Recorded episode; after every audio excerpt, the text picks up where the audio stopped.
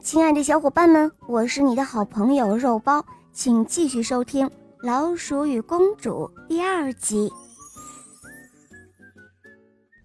不久，国王就向全国发布了这一消息，婚礼就定在一个月圆之夜。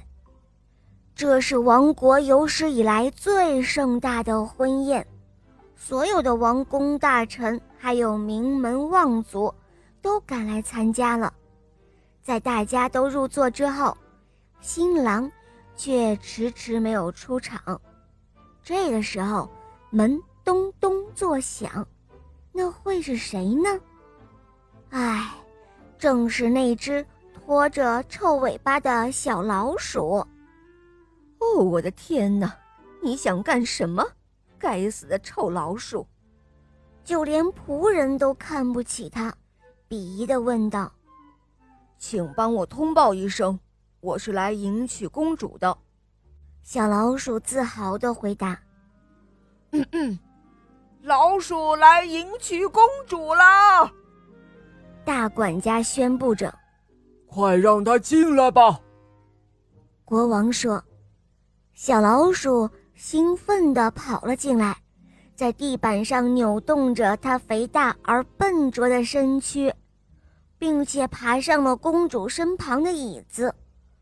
可怜的公主看到小老鼠正要准备坐在自己身边，既羞愧又厌恶，但是小老鼠却装作若无其事的样子。它越是躲，小老鼠就越要凑上去。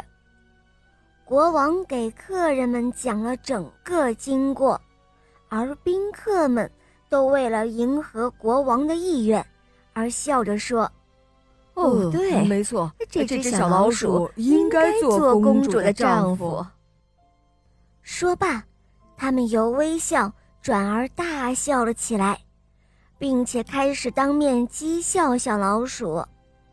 小老鼠很不高兴。